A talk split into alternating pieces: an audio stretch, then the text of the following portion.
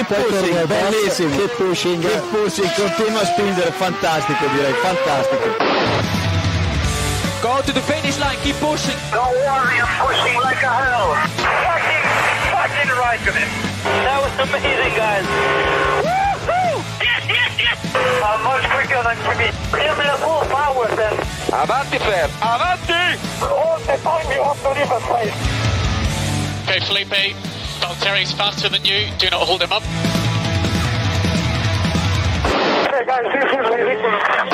Hola a todos y bienvenidos al episodio 334 de Keep Pushing F1. Este episodio en el que vamos a analizar esta última carrera del Mundial de Fórmula 1 2023. Esta, en teoría, vigésimo tercera carrera, aunque solo han sido 22 al final este, este año por causas meteorológicas, que nos lo habría dicho, aunque no nevó en Abu Dhabi, qué pena. Y para analizar todo esto tenemos por aquí a Héctor Gómez. Buenas noches, Héctor. Diego Otero. Buenas. Buenas noches, Diego. Y Buenas Robe noches. Montijo. Buenas noches, Robe. Hola, buenas noches. Y además, hoy, para analizar este final de temporada, esta última carrera de la temporada, nos hemos traído a una streamer, TikToker, influencer, no sé, bueno, un poquito de todo. María Primo, Primo Leal. Buenas noches, María. ¿Qué tal? Buenas noches, chicos, ¿qué tal? Muy bien, encantada de estar aquí. No sé yo si soy tanta cosa, pero bueno, se intenta, se intenta. Y que sepas que no ha tenido nada que ver el invitarte. eh, un TikTok que hemos visto mm, intentando Uy. expulsar a Esteban Ocon del equipo Alpine. O sea, no, no ha tenido No ha tenido nada que ver. Ni que le llamara mamarracho, ¿verdad? Eso no. No, no. nada. No ha tenido absolutamente nada que ver. Bueno, se acabó. Se acabó este eh, mundial, como decía, programado a 23 grandes premios. Eh, no se corrió el Emilia Romagna, ha sido 22 al final.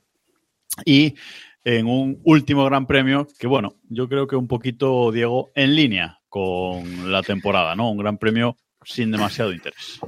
Eh, a ver, na- na- algo que nadie esperaría en Abu Dhabi, ¿verdad? Uno de los peores circuitos del mundial, un mundial aburrido y ya con ¿Uno de los peores? ¿Cómo que uno de los peores? ¿Qué es eso de uno de los peores? Dime otro. Otro. eh, Uno- dime uno peor. Qatar, Bahrein, eh, Montmeló. Pero- Pero, Bahrein pero son eh, circuitos. Bahrein da o sea. Y Abu Dhabi hace dos años nos dio un carrerón, o sea.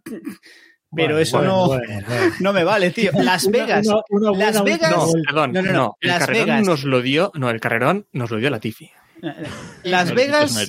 Las Vegas, que es un mojón, o sea, que es un spider cerdo, nos dio una de las tres mejores carreras del mundial. Es decir, Bueno. puestos a argumentar así, a ver, a mí me cuesta mucho elegir el peor circuito del mundial. Abu Dhabi está en la quiniela, sin duda, pero es muy complicado, ¿eh?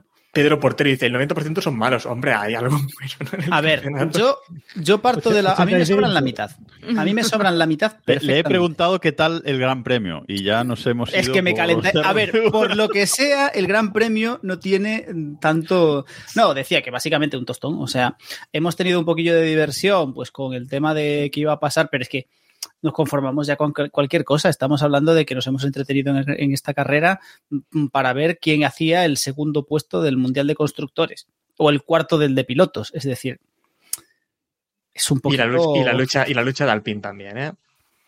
Pero- Claro, pero eso, no, fue, eso. fue, eso fue el ma- la mayor decepción, no sé Sí. con la mayor decepción del de año. Sí, yo creo, o sea, lo hablaremos la semana que viene, pero yo creo que Alpine es candidato número uno a ser la mayor decepción del año.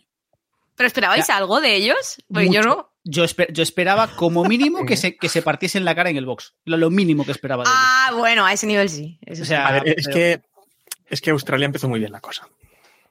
es que Claro, no. pero vamos a ver, aquí salía mm, Ocon detrás de Gasly, o sea, justo detrás, o sea, ¿cómo no pudo pasar nada ahí? Bueno, luego lo luego mencionamos, pero para Diego el Gran Premio, nada, poco interés. Eh, María, ¿tú cómo lo viviste? Pues yo un poco como todas las carreras, como que estás ahí la carrera, pero que te falta ese toque de emoción que pudimos vivir, por ejemplo, en Brasil, sobre todo al final, te falta, no sé, como algo que dices todas las carreras. Han sido descafeinadas, es la palabra, como me falta ahí algo y luego, claro, pues también llegar al final del Mundial prácticamente con todo decidido, pues claro, le quita la poca emoción que puede tener el Gran Premio de Abu Dhabi, que decíais, en 2021 estuvo muy bien, claro, porque tuvimos un final que es que, vamos, ni hecho aposta nos salieron las cuentas así de bien para tener tanta emoción. Pero, pues sin más, la verdad. No me quedé dormida a lo mejor como en otros grandes premios, pero tampoco fue el mejor, ni muchísimo menos. Robe, no sé si preguntarte a ti, porque vas a entrar Es que con no- todo. No sé de qué gran premio estáis hablando porque yo solo vi el de Valencia. Entonces no sé si hubo. No sé si hubo, no sé si hubo otra carrera, pero es que hay- había un campeonato. Hay, hay campeonatos, aunque os parezca increíble, que no se deciden en marzo, sino que se, se deciden en noviembre. Ya. Entonces. Podemos hablar la- sobre la resolución del campeonato de MotoGP si quieres. Claro. O sea, no, no, no- no abras la boca mucho. Estuve viendo el campeonato que llega emocionante hasta el final y no el que se decide ya en la pretemporada, ¿sabes? Los, Yo- yo- los oyentes más veteranos recordarán que aquí antes estaba prohibido hablar de, de coches cojos. ¿eh? Hasta que decidimos fichar a. Entonces, Es que Mal- bueno, mala nos fichó decisión. él a nosotros, ¿eh? ya empiezo a dudarlo. ¿sabes? sí, sí, está claro. Mala, mala decisión. Eh, Eh, yo para resumir la carrera, eh, vengo un poco con la frase aquella mítica de esperaba poco de vosotros y aún así me decepcionáis. pero, pero no me decepcionó tanto. Esperaba muy, muy poco de la carrera y al final tuvimos un poco de lucha estratégica, alguna cosa divertida, ¿no? Y mm, bueno, no me parece la peor carrera de la temporada. Hemos tenido peores. Yo venía, yo venía a decir que este fin de semana eh, coincidían dos carreras a la misma hora y ninguna fue entretenida. O sea que ya es mala suerte también. Pero bueno. No, por, por ir entrando en el, en el análisis del, del Gran Premio, victoria de Verstappen con vuelta rápida, María, de nuevo, incontestable. eh, acabó, hizo sus donuts, es decir, a este. Perfectos, no se le donuts nada. perfectos también. Parecía que estaban hechos con un compás. O sea, yo ya no sé, este chico.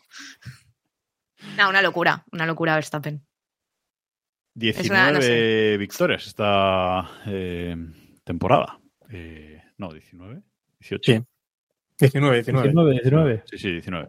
19 victorias esta temporada, dos de Pérez y eh, una de, de Carlos Sainz, pero el resto se lo ha llevado el, el todo, no ha dejado a nadie respirar y aquí de nuevo, y por si eso, por si había dudas, pues la vuelta rápida también, ¿no, Héctor? O sea, aquí, bueno. Sin más, eh, decía Hamilton, no sé si era Hamilton el que le leía, que le preocupaba que Red Bull llevaba seis carreras sin evolucionar el coche, bueno, él sabrá, eh, y que sigue arrasando. ¿no? De cara al año No. que viene da miedito. Lo hemos comentado alguna vez también, ¿no? Que al menos en la época de Mercedes intentaban esconderse un poco, incluso fue en el 20, ¿no? En el 2020, cuando también en la última carrera de repente ganó Red Bull, ¿no? Y cosas de esas, pero es que aquí eh, no dejan ganar a nadie más, ni y, y Verstappen mucho menos, ¿no? Y en esta carrera yo sí que esperaba, esperaba algo de Leclerc, os lo juro. Salía en la pole, esper- esperaba algo. Es que lo digo en serio. algo de qué, algo de qué. Además, no, no salía en la pole, salía segundo. No, perdón, es verdad, no salía en la pole. Claro, Da por igual. eso esperaba algo de. Por eso esperaba algo de no es verdad que, es verdad que dijimos, dijimos el sábado, Leclerc no sale en la pole, tiene posibilidades de victoria.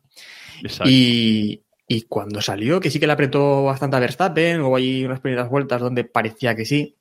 Yo he hecho un poco ahí de menos un Leclerc un poco más agresivo que hiciese algo, porque es lo que decimos, Verstappen no se juega nada ya. Yo, yo echo de menos Eh, a todos los pilotos que sean más agresivos en las primeras vueltas con Verstappen, tío. Es que yo, aunque sea Mm. por orgullo, aunque, aunque fuese en mi contra, yo me estamparía contra él, te lo digo en serio. Hombre, están O sea, pasando, pero A ver, es que hemos visto como lo que hace Verstappen, ¿eh? O sea, que no tiene miedo de empujarte contra el muro y él se queda tan ancho, ¿eh? O sea, Pero si es más que con todo ganado. Sí, pero es que ese es, el, ese es el problema, tío. Que no puede ser que sea Verstappen el que no tenga miedo a esas cosas. Y él, él es el que más miedo debería tener. Y los, los demás no le achuchan. No le achuchan nunca. De todas formas, eh, Leclerc en esta salida no lo hizo nada mal. O sea, yo creo que es de las mejores salidas de Leclerc, tengo Sí, que decir, pero- esta temporada. no, no le, no le ayudó el circuito, ¿no? Porque tiene una salida muy corta, la primera curva está muy cerca. Si no es que yo creo que lo hubiese adelantado, ¿eh? Tenía, salió muy Sí, fuerte. sí, ¿no? Salió, salió bien. Es que es eso, realmente la salida no lo hizo mal. Luego, es que. Se puso en paralelo.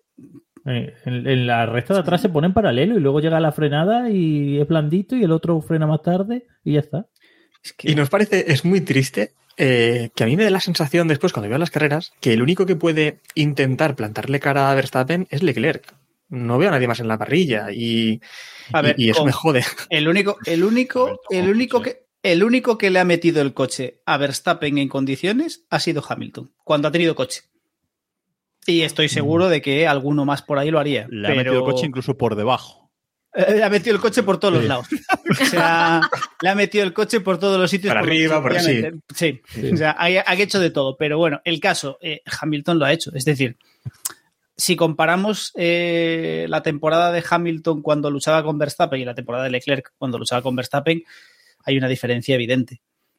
Pero bueno, también es cierto que así tenían los cacharritos que tenían en la época Hamilton-Verstappen. Que no nos venía mal, porque al final por lo menos teníamos un poco de, un poco de vidilla. María, ¿tú ves a Leclerc teniendo coche capaz de ganarle a Verstappen un, un campeonato? Soñamos A ver, cosas chingonas, que decía el otro, Yo de cara al año que mm, viene. No soy muy fan de Leclerc. O sea, creo que es un tío muy rápido y eso vale para la clasificación perfecto. El tío te clava la vuelta cuando hay que clavarla, pero en carrera creo que le falta eh, lectura, inteligencia, no sé, un plus que vale. No, es que ser rápido solamente no te vale. Tienes que tener un conjunto de cosas que te conviertan en un campeón. Y yo creo que a Leclerc le faltan cosas. Yo sé que hay mucha gente que es muy fan y que sí que le sienta en la mesa de Hamilton, de Alonso, de yo hoy por hoy no creo que le faltan cositas eh, y, y que es rápido, pero falta ahí eh, ese, ese plus y ah, bueno, esta semana lo hemos hablado, que, que sí, que ha tenido un final de temporada un poco mejor, pero también hemos visto un punto débil con su, con el, a nivel psicológico, que cuando ha estado fuera, o sea, no hemos visto a Leclerc por ningún sitio, entonces son cositas que ya con la edad y la experiencia que tienen, creo que no deberían fallarle. Es mi opinión sobre Leclerc. Bien, muy, muy, muy, muy en la línea de keep pushing, ¿eh? O sea, burbujita En la, en la línea, en la línea ahora, porque recuerdo que hace unos años aquí Eh. éramos súper fans de Leclerc No, hasta no, que yo- llegó. Hostia. Yo lo sigo siendo, ¿eh? Yo lo sigo siendo. estaba. Hasta que llegó un día Samu y dijo, Leclerc, el, el burbujita. Y ya, y nosotros, pero, pero ¿qué dice este? ¿Qué dice este? Yo, Joder, yo, yo dije, yo dije que Sainz me parecía mejor y he recogido cable y creo, y ahora creo que Leclerc es mejor. Sin, ju- sin sentarse en la mesa de los Hamilton, Verstappen, Vettel, Alonso y compañía. Pero Es que esa es la Éramos muy fan de Leclerc cuando estaba en Alfa Romeo y su primer año en Ferrari, pero luego ya, bueno. Yo, yo sigo siendo fan de Leclerc, ¿eh? A mí Leclerc me parece un pilotazo. Lo que pasa es que, claro, si lo vas a poner a comer en la mesa de Verstappen y de Alonso y de Hamilton, no. Pero seguramente detrás de esos tres es el siguiente. Y es muy triste. ¿Pero qué tiene que Que esperar? la- ¿Que se retiren los tres para ganar un mundial? No, Pues no, no, no. no. Es que lo que voy a decir es que es muy triste que la alternativa a Verstappen sean dos señores de 40 años que están a punto ya de jubilarse, ¿sabes? Eh, yo quiero, yo quiero ver a Norris con coche, tío. Bueno, venga. No, venga, y, vamos. y- y que además Esto sí que es una Ferrari- burbujita. En, en Ferrari está el límite presupuestario y las sesiones de psicólogos son muy caras. Quiero decir que Bueno, eh, veremos, veremos, porque en esta carrera realmente solo hubo dos puntos interesantes, y lo decía eh, Diego antes, ¿no? Esa lucha por el segundo puesto de- del Mundial de Constructores, el subcampeonato de, de constructores, y el cuarto puesto de pilotos entre los que estaban pues Leclerc, Sainz, Norris y Alonso.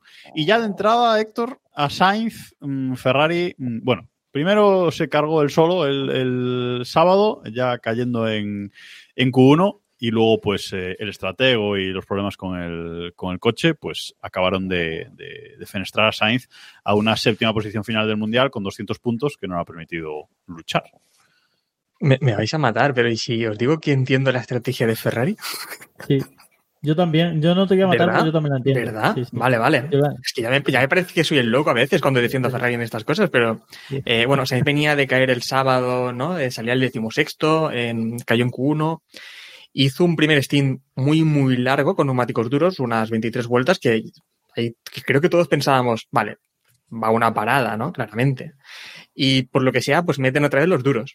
Que ya ahí sí que flipé un poco. Dije, bueno, pues no sé qué va a Sí, hacer aquí. hace 33 vueltas luego con los Claro. O sea, que...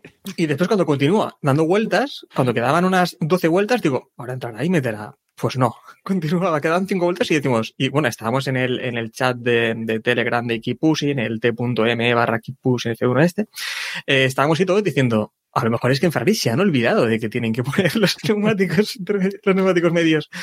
Y, bueno, yo lo comprendo porque creo que al final tenían que arriesgar para quedar en su campeonato de constructores y esperaron un safety car, una bandera roja, que pasara algún milagro que no ocurrió.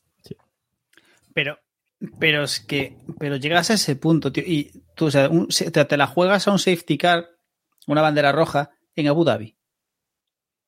Ya, pero era la única forma de quedar. A ver, nece- necesitaban que Leclerc quedase delante de Russell y Sainz delante de Hamilton. Y la única forma de que Sainz podía quedar delante de Hamilton es con un golpe de suerte así. Lo que pasa es que es una estrategia que te expone mucho, porque si te sale mal, como le salió mal, quedas muy en ridículo. Pero en realidad yo creo que era la única forma. No creo que estuviese mal tirada. Sin Latifi en pista era difícil el, el safety. No sé, María, ¿tú entendiste esa estrategia? A ver, yo en el momento como que me cabré, pero luego sí, yo pienso lo mismo, que era a la desesperada. O sea, tenían que intentarlo como fuera, igual que la idea que tuvo Leclerc de dejar pasar a Checo, etcétera, etcétera, pues creo que con Carlos fue la única manera, la única cosa alocada, pero a la desesperada, porque no había otra. Es que no había otra, es así. Entiendo que lo intentaran, pero bueno, eh, también aquí, pese a, ente- a entenderlo, también puedes echarles en cara otras muchas cosas que han pasado que no les hubieran hecho estar en esta situación eh, al final de temporada. Pero bueno, han llegado así, eh, en parte por su culpa.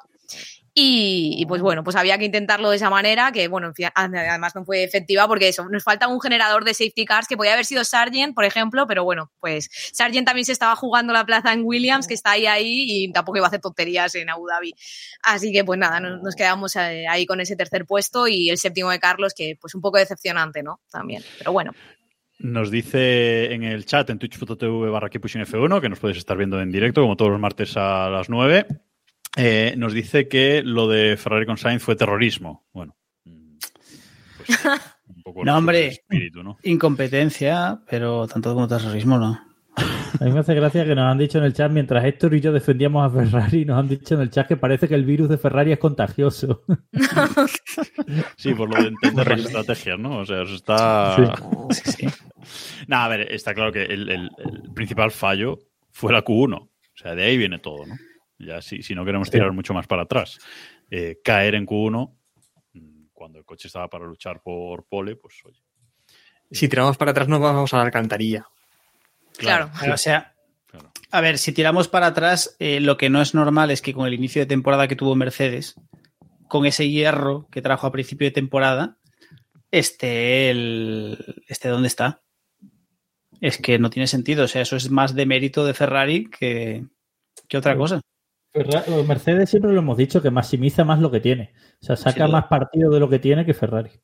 ¿Y por qué? ¿Por qué? Que esto no me enteré. ¿Por qué después de poner los blandos abandona? ¿Tenía un problema el coche o se dieron por vencidos? Bien. Dijeron que tenían un problema. Pero Dijeron. sí, algo, algo escuché de que. ¿Quién, quién abandonó? ¿Sainz abandonó al final? Sí. Sí. Ah, Sí, no, me, sí, no sí, me sí. enteré. No me enteré. Estaba coincidiendo con el final de Valencia, o sea, no me enteré. Valencia Qué madre. terminó al principio, ese puede decir. No, No, duró mucho. no, no, no. Bueno, ya. Bueno, eh, pues con Sainz, eh, con Sainz fuera, eh, Leclerc tenía que luchar por ese segundo puesto en el Mundial de Constructores para, para Ferrari eh, y en, ese, en esos últimos compases de la, de la carrera, Burbujita Leclerc pues eh, sacó la calculadora, sacó la calculadora y viendo que él iba segundo, Sergio Pérez iba tercero, pero tenía una penalización de 5 segundos, Russell eh, iba cuarto, pues tenía que, que conseguir que ese que bajara un puestito un puestito más, ¿no? Que, que, que Russell quedara por detrás de, de Pérez y dejó pasar a Checo María. Mm, esto no lo he visto en mi vida en Fórmula 1. Que no digo que no A esté ver. bien, pero no lo he visto nunca. A mí, igual que he criticado antes a Leclerc, me parece, a mí ese tipo de radios en el que veo que el piloto piensa y es inteligente y ve más allá, eso me encanta que lo hagan los pilotos. O sea, me parece que es- habla bien de ellos. Lo que pasa es que también quiero recordar que Leclerc, eso lo había comentado hacía como dos o tres vueltas. Eh, Su ingeniero para variar, Xavi, estaba durmiendo o no sé dónde estaba el equipo, pero cuando le dejó pasar ya no quedaba nada, ya era imposible que Checo sacara esos cinco segundos, con lo cual pues tampoco valió demasiado. Me gustó que tuviera el detalle de sacrificarse, entre comillas, y pensarlo, pero como siempre, tarde y mal en Ferrari. O sea, ¿No pensáis? Eh, Héctor, ¿Cuánta gente, hay, ¿Cuánta gente hay en Ferrari? ¿Cuánta gente hay en Ferrari? Trabajando.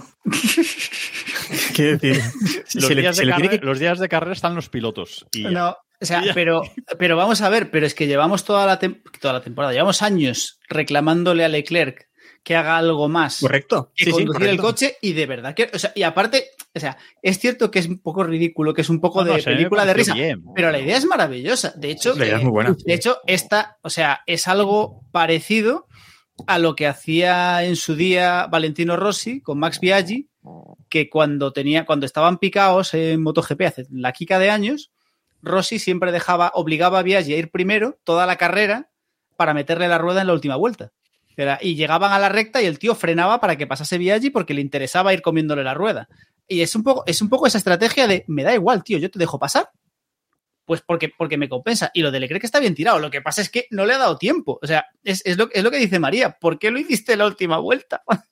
que estaba muy bien. Que, que tampoco hubiese valido, pero, pero es que estaba muy bien tirado, joder. Ya, pero es que Leclerc le pregunta a su ingeniero, a Xavi Marcos, le dice que le dé el gap entre, entre Pérez y Russell, y el otro, como eh, una de las veces, le dice, tú no te preocupes por eso, tú a tu carrera. Y digo, pero ¿qué me estás contando? Tú a lo tuyo. Total. He, he- he visto, he, he visto muchas carreras de Leclerc eh, como para ahí. En ese momento estoy imaginando que Leclerc perdía posición también con Pérez. Sí, sí. Ya, verás, ya verás como al final pierde, pierde hasta el podio. Yo, es que digo, ya pierde hasta el podio. Sí, a ver, claro. Creo que es la primera vez, la primera vez desde que vemos así carreras de Leclerc y tal, que vemos una muestra de, de hostia, de una estrategia ocurrente, inteligente que viene de su parte, ¿no? Que siempre se le ha achacado un poco eso, pero también hay otra cosa que, que quiere decir, y es que solo a los pilotos de Ferrari se les pide que sean buenos estrategas en el coche. Claro, es que es eso, es que No eso se me le pide a nadie más. Me parece Claro, porque A ver, a Verstappen pero- no se le pide tampoco mucho, ni Claro. a Hamilton, ni a Alonso, se, se destaca si lo hacen, pero tampoco se, se, les se pide. es que aquí aplaudimos cuando Sainz, y bueno, sobre todo el Stop Inventing, ¿no? Y cuando Sainz ha dicho a su equipo, eso es una puta mierda, vamos a hacer lo que me dé la gana a mí porque tengo razón. Y al final es verdad que en Ferrari pues la estaban cagando. Pero sí, sí, es que es eso, es que le pedimos a los pilotos de Ferrari que sean los estrategas. Y no sé, a lo mejor el, el piloto No, bueno no es el estratega y podemos poner el estratega de piloto y al revés, y a Leclerc en el muro y... Es lo que os iba a decir. ¿No pensáis que Ferrari podría ganar un mundial de constructores con Sainz en el coche y Leclerc en el muro? O sea, igual ya está. ¿sabes? A lo Sí, mejor al revés. Al revés. A lo al mejor al revés. Exacto, al Al- revés. así no, al revés, quizás. Vale, vale. Pero no, pero lo que yo iba a decir es que a los pilotos de Ferrari se lo exigimos más que al resto, porque ¿qué narices le vas a exigir a, a- a Verstappen si Red Bull malla las estrategias? O sea, ¿qué- ¿Qué vas a decir? Bueno, vete en contra de la estrategia de tu equipo que lo hace bien todos los fines de semana. Hombre, pues Claro, a eso me refiero. Claro, es decir, lo exigimos- se lo exigimos a los pilotos de Ferrari porque, hombre, si tú ves que la están liando fin de semana tras fin de semana, ostras, pues pon un poquito de tu parte. Es decir, darles una colleja de, oye, tío, no, esto no tiene sentido. Hay mucho, hay mucho cabrón en el chat de Twitch que nos dice JR Baz. El peligro de ceder posición a Pérez es que puedes volver a recuperarla sin querer. hay, hay- duele un poquito más esto de, Oye, esto de Ferrari porque. pienso, Espera, espera, esto me Robe. pa- Digo que duele un poquito más esto de. Ferrari porque Pérez se queda solo a un segundo de Russell. O sea que una vuelta antes y a lo mejor les habría salido la cosa a Ferrari. Robe. Que no, no, que con esto que pasó en Abu Dhabi, claro, no había caído. Eh, eh, son tres carreras seguidas que Pérez pierde una posición en la última vuelta, ¿no? Correcto. si consideramos sanción, Claro. última vuelta. Es- Claro. Claro. Bueno, en este caso ha perdido dos, o sea, son cuatro posiciones perdidas en las tres últimas vueltas. Bueno, la A ver. cuestión es que, es que con esto, eh, pues Red Bull sigue líder del, del Mundial, acaba el Mundial líder con 860 puntos. Creo que es la máxima, lo decíamos hace unos grandes premios, es la máxima puntuación de un equipo en la historia de la Fórmula 1 ganando un Mundial de Constructores. O sea, impepinable. Ni siquiera sumando los puntos del segundo y el tercero alcanzan esos, esos puntos. Eh, segundo, en el Mundial de Constructores queda Max Verstappen con 575 puntos. Es que ese es el Y- dato bueno. Es que, es que, es que si suman los puntos que ha hecho Mercedes y Alpine, no llega, no ganarían a y Verstappen en el Mundial. Mercedes y Ferrari. No, Mercedes y Ferrari ganarían. No, pero si sumas a Mercedes y Alpine, no ganarían a Verstappen. A Verstappen, Ah, vale, él vale, solo. o sea, sí, es que es demencia. sí, sí, sí, Es sí, que es sí. una. Y si multiplicas todo lo que ha hecho Checo, que eso es muy heavy, ¿eh? Que he visto antes en Twitter Toma. un... ¿Eh? Si multiplicas todo lo que ha hecho Checo por dos, dos Checo Pérez no ganarían a un Verstappen, ¿eh? Bastante humillante. Esa no me la sabía, me encanta. Sí, sí, sí, sí, sí. He visto una tablita hoy en, en Twitter, sí. Efectivamente, porque Checo tiene eh, 285 85 puntos, que son 570. por dos son 570 y tiene Verstappen 575. O sea, es increíble. Es increíble. Pero bueno, segundo real en el campeonato de constructores queda Mercedes con 409 puntos y tercero Ferrari con 406. Era una lucha interesante. Bueno, al menos nos dio ese poquito de picante al, al final de la, de la carrera, ¿no? Eh, Russell salva a Mercedes. También esto hay que, que, destacar, ¿eh? porque aquí Hamilton tuvo una carrerita, Robe, regular, por no decir mala, ya en Sí. todo el fin de semana en general.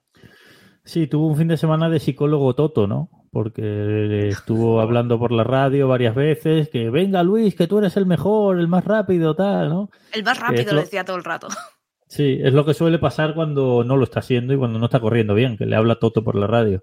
Eh, pero bueno, no creo que empañe su temporada. ¿eh? Hamilton ha hecho un temporadón, pero justo esta carrera no ha sido la mejor. Y ha sido Russell el que le ha tenido que salvar el, el culo a Mercedes y conseguir ese subcampeonato. En el, en el Mundial de Pilotos, sí, pues Hamilton queda muy por encima de, de Russell, ¿no? Hamilton tercero con 234 puntos y Russell octavo con 175, que me extraña mucho que quede tan atrás, pero claro, es que eh, Russell este año ha hecho algunas de sus liadillas y yo en ese final de carrera no descartaba mmm, que entre que entre Leclerc y Russell hubiese cacharritos. No sé, María, si lo viste con tensión o estaba claro que, que no iba a pasar. A ver, yo no viví tensión, ¿eh? Yo no viví tensión, yo estaba relativamente tranquila. También es verdad. A mí Russell, igual que tú digo que Leclerc no me gusta, a mí Russell es que me gusta muchísimo. O sea, lo veo muy completo. Lo que pasa es que hay que reconocer que ha estado desaparecido eh, gran parte de la temporada. No sé muy bien lo que le ha pasado. El año pasado lo hizo súper bien, increíble, y dejó muy buena imagen, pero este año, no sé yo, que no ha dado, no ha mostrado su mejor versión. Aún así, yo confío mucho en él. Me, me, parece uno de los más completos a nivel velocidad, pensar, carreras. No sé, aunque lo haya hecho mal, yo sigo dándole mi voto de confianza. Y, y bueno, pues yo, yo no pensé que fuera a pasar nada ahí, ¿eh? Yo confiaba en que se mantuviera la cosa tranquilita. ¿Lo ves si se acaba dando la, la ocasión y de que Mercedes tenga coche, etcétera? ¿Lo ves luchando realmente de tú a tú con Hamilton por un mundial? Sí. Sí, sí, sí, sí. Si tiene una buena temporada, eh, a mí me gusta muchísimo Russell, sí. Bueno, pues eh, ahí queda eso para, para el futuro, ¿eh? Apuntad, no vaya a ser que que recuperar este clip. bueno, eh, y en la lucha en el Mundial de, Pilotos, pues eh, decíamos la semana pasada que había una lucha interesante entre eh, Sainz, Leclerc, Norris, Alonso, estaban ahí pues todos muy, muy juntos, con, Norris pues llegando un poquito por, detrás, pero también con, opciones y bueno, especulábamos a ver quién saldría eh, ganador de esa batalla y al final sale el padre de todos ganador de esa batalla porque Fernando Alonso, a pesar de el mundial que ha hecho de mitad de mundial hacia el final, el mundial que ha hecho Aston Martin más bien, acaba el mundial en cuarta posición con 206 puntos, empatado, empatado con Leclerc, pero puesto que tiene más podios, eh, acaba el cuarto y Leclerc quinto, Norris sexto y eh, Sainz, como decíamos, séptimo, porque aquí no pudo, no pudo puntuar. Una carrera, mm, ¿cómo la viste, María? Una carrera de Alonso que tuvo un poquito de todo. Ese adelantamiento a su noda, ese break test que le hace a Hamilton, que ahora comentamos. Eh, bueno. Un poquito de todo, ¿eh? Sí, un poquito de todo ahí. Eh, yo, de verdad que eh, cuando vi la carrera no era consciente de que ese adelantamiento a Hamilton era tan clave, ¿eh? Porque de hecho incluso eh, en la narración no se le dio apenas importancia y yo es verdad que tampoco estaba ahí con la calculadora. Y fue como, ah, pues mira, al final ha debido cometer un error Hamilton que le ha pasado tal.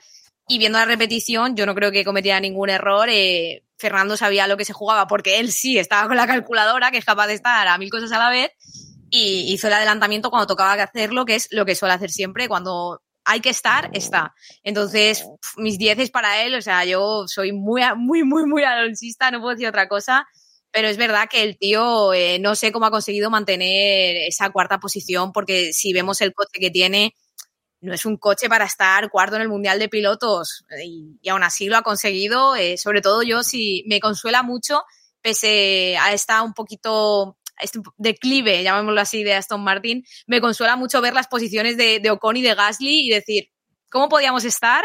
Y qué bien estamos. Así que yo estoy bastante contenta con, con, este final de temporada y con lo que ha hecho Fernando un año más. Sin duda, Héctor, es un cierre prácticamente perfecto, ¿no? Para esta temporada de Alonso que empezó muy arriba y ha ido poco a poco bajando con algún despunte. Eh, Brasil, por ejemplo, etcétera. Eh, pero bueno, cuarto en el mundial es que yo creo que no, no lo podían ni soñar antes de empezar la temporada.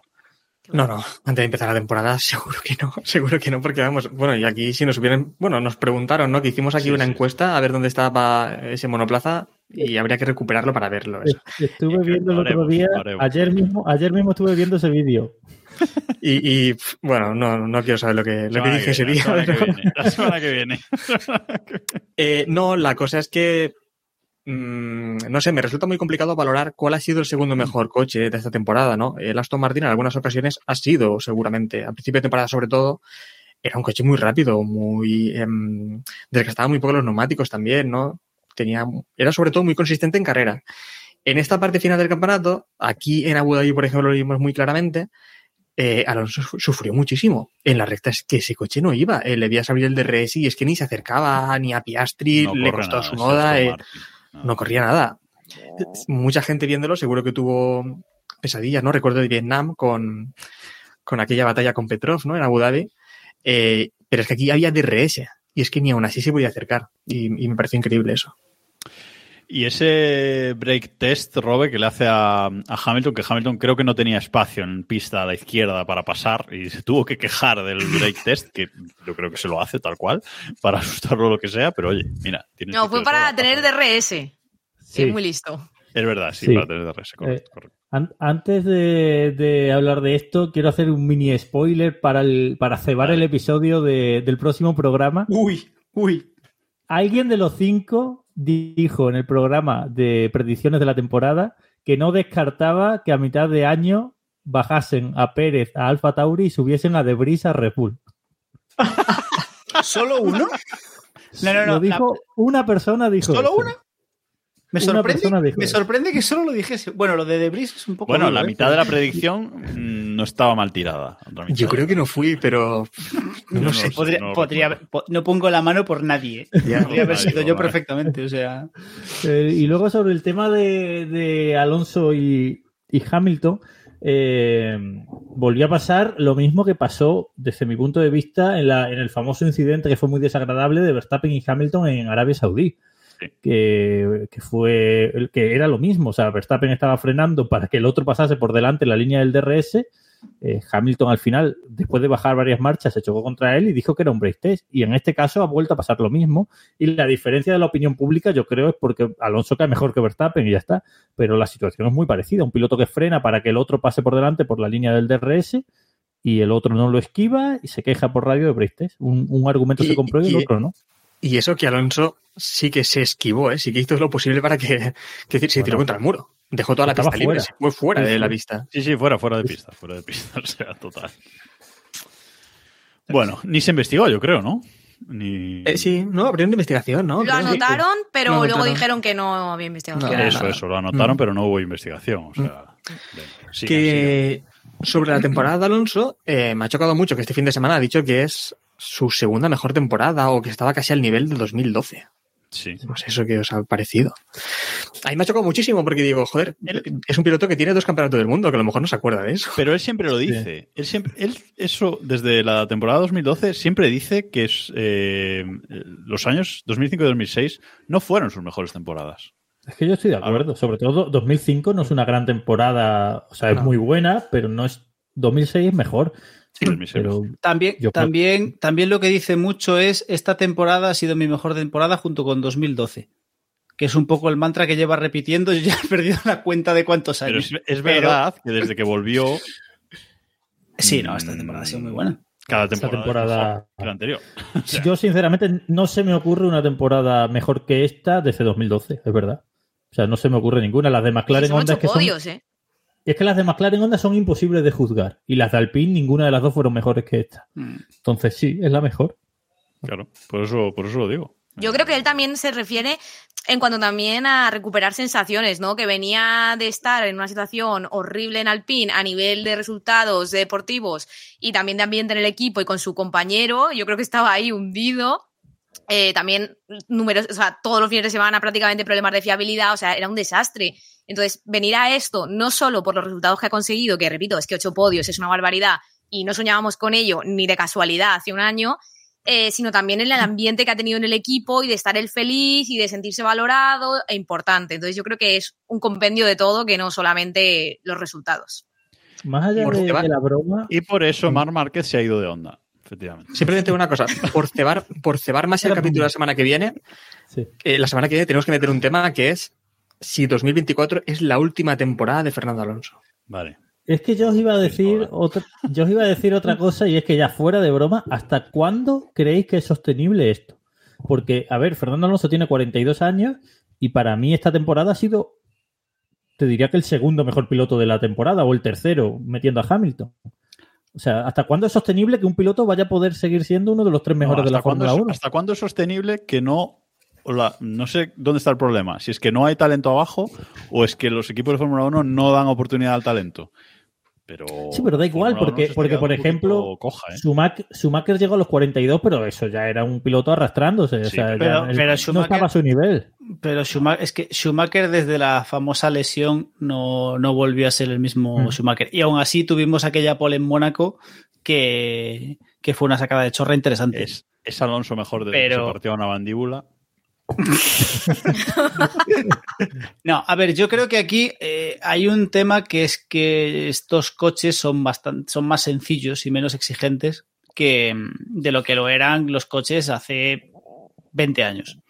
Entonces eso permite alargar más eh, la vida de los deportistas. Más allá de que Fernando Alonso es un tío que está en plena forma física y que está mal de la cabeza.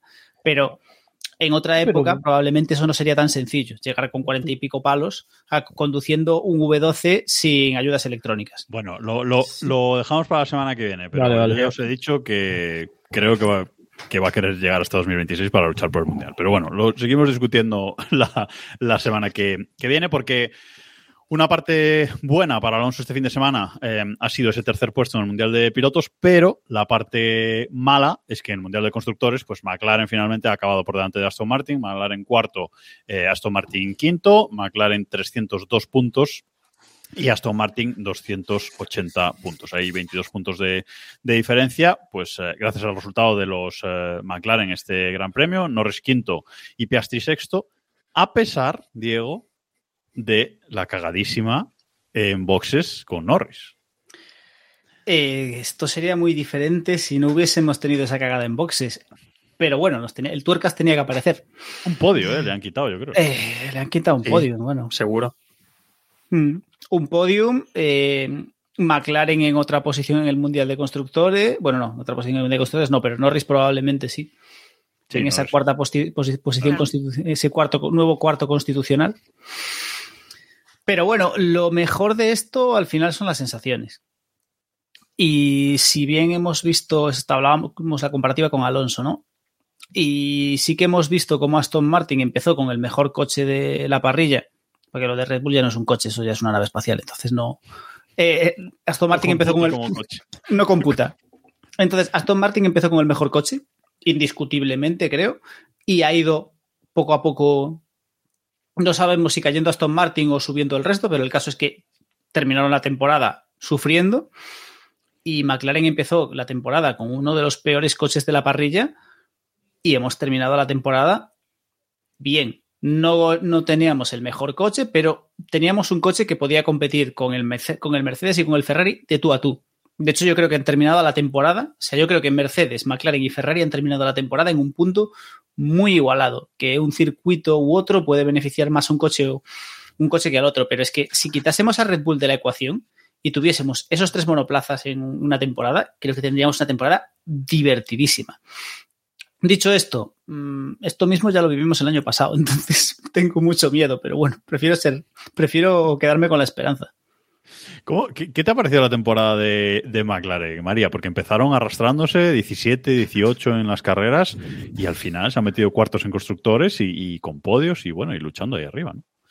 Eh, sí, sí, es verdad. Creo que ha sido muy buena temporada, muy buena progresión. También sus pilotos han sido muy constantes. Eh, creo que si Stroll hubiera hecho lo que tenía que haber hecho toda la temporada, otro gallo hubiera cantado porque hubieran sido puntos muy importantes de cara a constructores a final de temporada. Pero bueno, yo siempre eh, a McLaren también le, le pongo un pero, que es que parece que hayan conseguido un milagro, pero es que McLaren lleva prometiendo el oro y el moro no sé cuánto tiempo.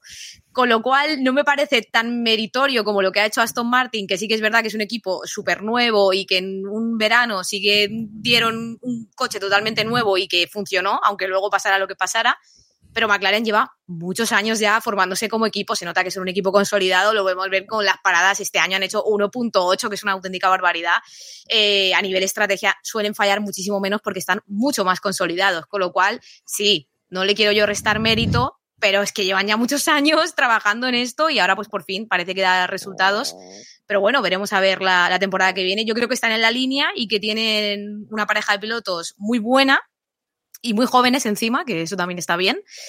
Y, veremos a ver qué pasa con ellos. Ojalá estén en la lucha porque cuantos más equipos haya arriba, pues mejor nos lo pasaremos todos nosotros. Sí, McLaren llevaba unas temporadas de, de progresión desde pues, el tema de, de Honda, el eh, GP2 Engine y tal. Eh, en 2021 llegaron a ser cuartos. Eh, parecía que el siguiente paso era ser terceros. Eh, pero el año pasado pincharon, fueron quintos y bueno, este año mm, parece que han recuperado un poco el, el, camino hacia esa cuarta posición. Veremos si el año que viene de verdad están ahí desde, desde el principio. Pero bueno, la sorpresa de esta carrera, el piloto del día de esta carrera, Héctor, Sunoda, que llegó a liderar el Gran Premio. Ojo que no mucha gente puede decir eso esta temporada. ¿eh? Lideró como cinco vueltas, ¿no? Así, alargó sí. muchísimo esa, esa, esos neumáticos duros y, y bueno, ya, de broma ya estamos diciendo, ojalá se termine ya este dominio aplastante de su noda, ¿no? Porque eh, al final es otro Red Bull liderando la carrera, tampoco. Y, y, me dio un poco de pena porque creo que podrían haber obtenido más de no arriesgar, porque creo que también hicieron un, con su noda un poco lo que buscaban con, con Sainz, ¿no? Eh, una parada, largar muchísimo, necesitaban siete puntos para superar a Williams en el Mundial y se han quedado a tres una pena porque el final de Sunoda ha sido bastante bueno y mira que esperábamos poco de él esta temporada. Es el, según estuve leyendo, el segundo japonés solo que lidera una carrera de Fórmula 1. Eh, lo hizo Sato y además Sato creo que solo lideró tres vueltas, así que Sunoda ya es el que más vueltas ha liderado. Sí. Madre mía, tío. Hasta es cierto lo que dice eh, lo que dice Héctor, porque hasta Las Vegas, la, hasta Las Vegas, no, perdón, hasta Austin, hasta el Gran Premio de Estados Unidos, la mejor posición de, de su noda habían sido tres décimos puestos. Y desde entonces, en estas últimas cinco carreras, eh, ha conseguido un octavo, dos octavos y un noveno, ¿no? Con lo cual, eh, sí que es verdad que, que, se ha puesto un poquito ahí las pilas a, a final de temporada. Curiosamente, desde que volvió Ricciardo porque Ricciardo volvió a Estados Unidos. Y desde ese momento, eh, como que se puso un poquito las, las pilas. También es verdad que Ricciardo fue, fue séptimo en, en México, aquella carrera también muy buena del de, del de Alfa Tauri. Así que, eh, bueno, mmm, siempre está bien que tu compañero de equipo te presione un, un poco, ¿no, María? Que, que, que no corras sí. solo prácticamente. Hombre, está claro. Aunque yo de verdad me hubiera puesto más nervioso el tema de que llegara Lawson y así a la primera de cambio lo hiciera también, que, que venga Ricciardo, que al final es un veterano y casi que todos nos hubiera parecido normal que le hubiera ganado. Y aún así, pues bueno, Yuki es que yo lo veo como luces y sombras, ¿eh? Nunca sé muy bien qué opinar de él. Creo que si no fuera japonés, a lo mejor ni estaría ya en Fórmula 1. No sé si el día de mañana, si Wasa empieza a despuntar que está ahí en F2 y que también le vemos destellos de vez en cuando, eh, es el que le quita el asiento, no, sé muy bien. Sabemos que Honda siempre apuesta por, por pilotos japoneses, pero bueno, no lo sé. Yo creo que está ahí, pero que tampoco el papel que él debería cumplir, que a priori sería que pudiera ser un posible sustituto de Checo, pues yo creo que ni de broma hoy por hoy. No sé, el día de mañana también sabemos el carácter que tiene, que eso es complicado domarlo y, y, siempre son, pues eso, temperamentos que te pueden jugar una mala pasada. Pero bueno, aún así yo creo que ha hecho un buen final de temporada y que vemos cosas que sí que hace bien, pero le falta muchísimo. Yo creo que eso, si no fuera japonés, a lo mejor hoy por hoy ni estaría en Fórmula 1. Sí, es un poco la, la sensación que, que tenemos todos. Eh, decía Decía Héctor, en esa lucha de fondo del Mundial, el último en el, en el Mundial ha quedado Haas, quizás sorprendente, Lo, lo veremos en las previsiones que hicimos a principios de año. Eh, noveno, Alfa Romeo, eh, 12 puntos para Haas, 16 para, para Alfa Romeo. Y eh, en esa lucha por el séptimo puesto, pues gana Williams, eh, séptimo puesto para Williams. Cuidado con Williams, séptimo, nada dado duro porque acabarán tan arriba, 28 puntos por los 25 que, con los que ha acabado Alfa Tauri con cuatro pilotos. Alfa Tauri lo lo ha intentado con cuatro pilotos y aún así no ha conseguido esa séptima, esa séptima posición. Y quien se ha quedado en tierra de nadie en este Mundial de Constructores, porque hemos hablado por arriba, hemos hablado por abajo, pues es Alpine. Alpine, 120 puntos, ni para arriba ni para abajo, luchando contra absolutamente nadie. Eh, este fin de semana nos los prometíamos muy felices con esa salida de Ocon justo detrás de, Gasly, jugándose los dos la decimoprimera posición del Mundial, pero Robe, nada de nada. Mm, puntos para ninguno, así que acaba el Mundial Gasly décimo primero 62 puntos o con con 58.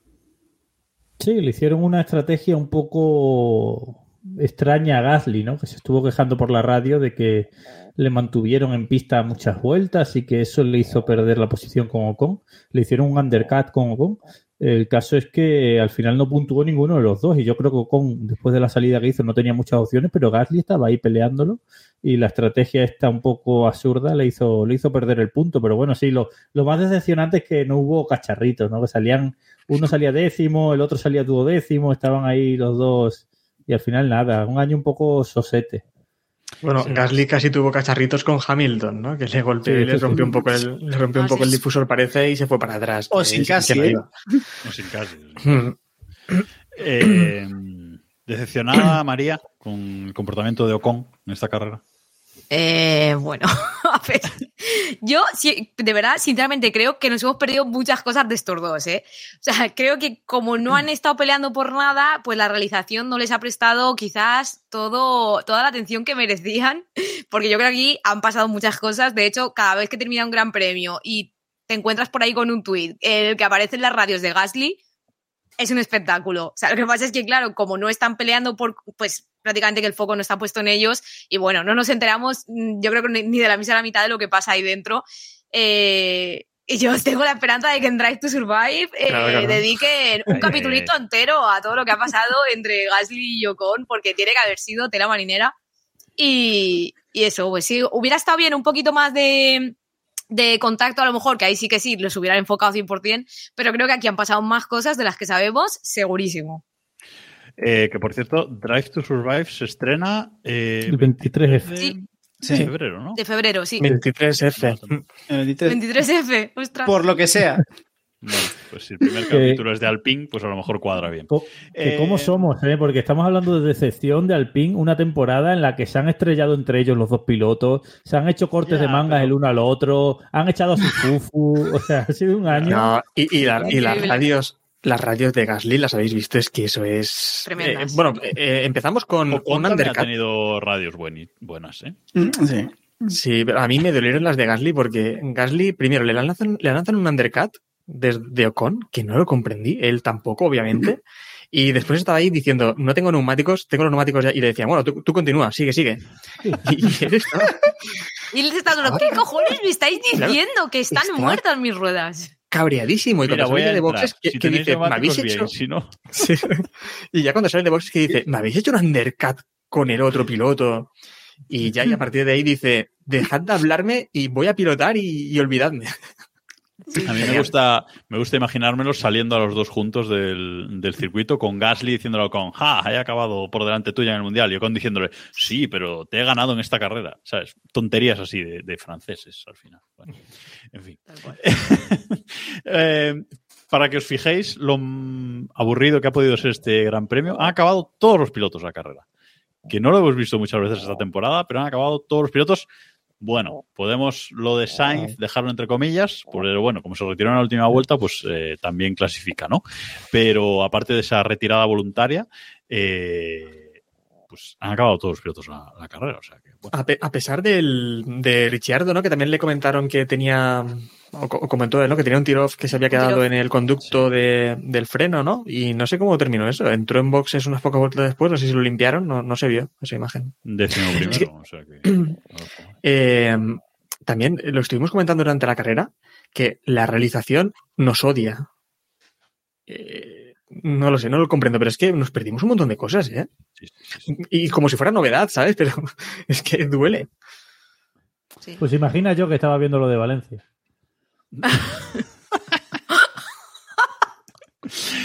Bueno, vamos a poner para la siguiente, antes de cerrar este el análisis de este Gran Premio, eh, porque recordamos que ha sido el último de la temporada, el último de esta temporada. eh, se han renovado derechos televisivos de la Fórmula 1. Dazón se ha hecho con los derechos de la Fórmula 1 en exclusiva para los próximos tres años. Y, eh, pues bueno, pues el equipo de, de Movistar, que retransmite las carreras, pues se ha estado despidiendo este fin de semana, eh, con Lobato a la cabeza, Tony Cuquerella, etcétera, eh, Jiménez, Albert Fábriga. Bueno, Albert Fábriga estará en cualquier fregado, porque como es autónomo y va por libre, pues se meterá en cualquier lado. Pero, pero que se han estado despidiendo, vaya, porque eh, realmente pues ellos tienen contrato con, con Movistar y, y- y ese acuerdo hacia Movistar de momento no, no existe, así que de momento no hay contrato.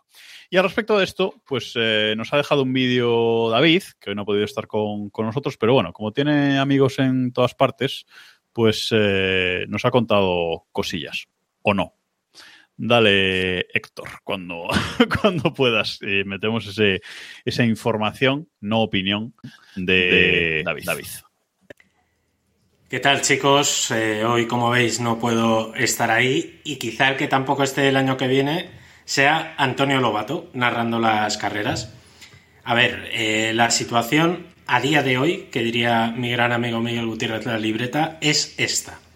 Antonio Lobato y la redacción que ha llevado la Fórmula 1 en eh, Dazón Fórmula 1 hasta ahora mismo están sin contrato. Es decir, el contrato que tenía tanto la redacción como Antonio Lobato, como Tony Cuquerella y como Pedro de la Rosa como comentaristas y narrador de la Fórmula 1 acabó el pasado domingo, como ha dicho tantas veces Antonio Lobato durante estos días. ¿Qué significa esto? Absolutamente nada nuevo. Esto ya lo sabíamos, como ya contamos en Keep hace un mes, una cosa así. Eh, el contrato ha acabado, lo que no significa es que la vida de Antonio Lobato profesional con la Fórmula 1 haya acabado también. La intención de Dazón es ahora mismo montar su propio equipo. A mí me cuentan, un buen amigo que tengo en la redacción de Dazón Fórmula 1, que la gente que ha comprado los derechos de la Fórmula 1, es decir, Dazón, eh, tienen que montar su propio equipo. Esto implica que probablemente metan a gente nueva eh, dentro. Aquí es donde entra, por ejemplo, la figura de Cristinini, que no se sabe si va a estar o no. En cualquier caso, si entra, no va a ser como narradora, va a ser como comentarista o quizá en el papel de presentadora, como hace, por ejemplo, Noemí de Miguel. Eh, en cualquier caso, que Antonio Lobato vaya a narrar o no depende de cómo fructifiquen las negociaciones. A mí, por lo que me cuentan, eh, a ver, lo más lógico y lo más coherente es que sí vaya a seguir Antonio Lobato como narrador de la Fórmula 1. Es una cuestión de acercar posturas, yo os lo digo, económicas, eh, porque las condiciones van a ser prácticamente las mismas. Y bueno, y luego pues a ver Dazón hasta qué punto la gente que está con, con Dazón detrás, que ya no van a ser, por ejemplo, Nira Juanco, que era una de las jefas, eh, no va a estar tampoco Julio Morales, que os sonará de la época de Antena 3, que es uno de los que se queda en Movistar. Eh, pues bueno, pues a ver qué gente van a poner en, esa redacción. A efectos prácticos, yo creo que a nosotros no nos va a afectar nada, salvo que se rompa la baraja, que no creo, y no firmen el acuerdo entre Movistar y Dazón. Así que nada, os dejo con esto y recordad, eh, probablemente esto sea un primero en Keep Pushing. Bueno, pues ahí está la información, no opinión de David, que no sé si nos ha dicho algo de ver- en realidad, Héctor. O sea, no sé si, si ha dicho yo algo. flipo porque dice primero en Keep Pushing y, y no ha dicho nada. A ver, Ha, eh, ha dicho cosas, ha dicho cosas, pero. Ha joder, dicho la verdad, no eh, hay- o sea, sí, claro, es lo que hay, ¿no? Aquí, ha dicho no- lo no- suficiente para poder afirmar dentro de un mes que él ya adelantó que Claro. Lobato se Eso es, ha estado listo. O sea, Sí, y si echan al Lobato, también vamos a decir primero en Keep Pushing. Nos pregunta, nos pregunta en, en el chat si eh, María Primo Leal va a fichar por Dazón. Sería lo que no. Ojalá. Yo voy a mandar el currículum, ¿eh? Por mí que no quede. Que yo tengo ahí mi currículum, yo soy periodista y ¿por qué no? Oye, sí, imagínate. Aquí la gente del chat ya lo sabe, somos más de intentar comprar los derechos de la Fórmula 1. Con las suscripciones de Twitch que pueden hacer ahora mismo aquí Esa a es este buena, canal, ¿eh? vamos a intentar comprar los derechos de la Fórmula 1. Pues fichadme vosotros, ya, también os mando el currículum, no pasa nada. Vale, pues manda, manda. Manda, Manda que últimamente llegan al correo algunas propuestas de ese, de ese tipo. Chiste interno.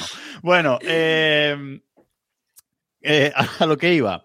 Que esto es lo que hay, esto es lo que hay a, a día de hoy. Eh, Lobato, de, de hecho, lo entrevistaron en, en la COPE ayer, creo, eh, o, el, o el domingo por la noche, no sé qué día fue, y, y él dijo que tiene contrato hasta final de mes con Dazón, con bueno, Dazón Movistar, o sea, con Movistar, hasta final de mes, o sea, que en diciembre ya queda en paro, supongo. Eh, entonces, pues, pues bueno, eh, a partir de ahí está, está todo abierto, pero lo que sí parece claro es que Vodaf- eh, es que Dazón, uy, Vodafone iba a decir, Sí. Casi. es que Dazón, vamos. lo que faltaba, es que Dazón quiere montar eh, su propia redacción. O sea, aunque firme un acuerdo con Movistar para que Movistar emita también la Fórmula 1, no quieren el mismo acuerdo que han tenido hasta ahora. No quieren eh, ese eh, alquilarle, digamos, entre comillas, todo a Movistar. No quieren tener eh, su propio equipo y, ser una cosa más seria, ¿no, Rob? En ese, en ese sentido, ¿no? Como, como productora. Sí, eso es lo que se está comentando, que quieren hacer algo independiente. Yo he, yo he escuchado, no sé dónde lo escucha. A lo mejor ha sido en el chat de Telegram, bueno, no sé, yo lo, lo voy a decir y si ha sido en el chat de Telegram me lo decís.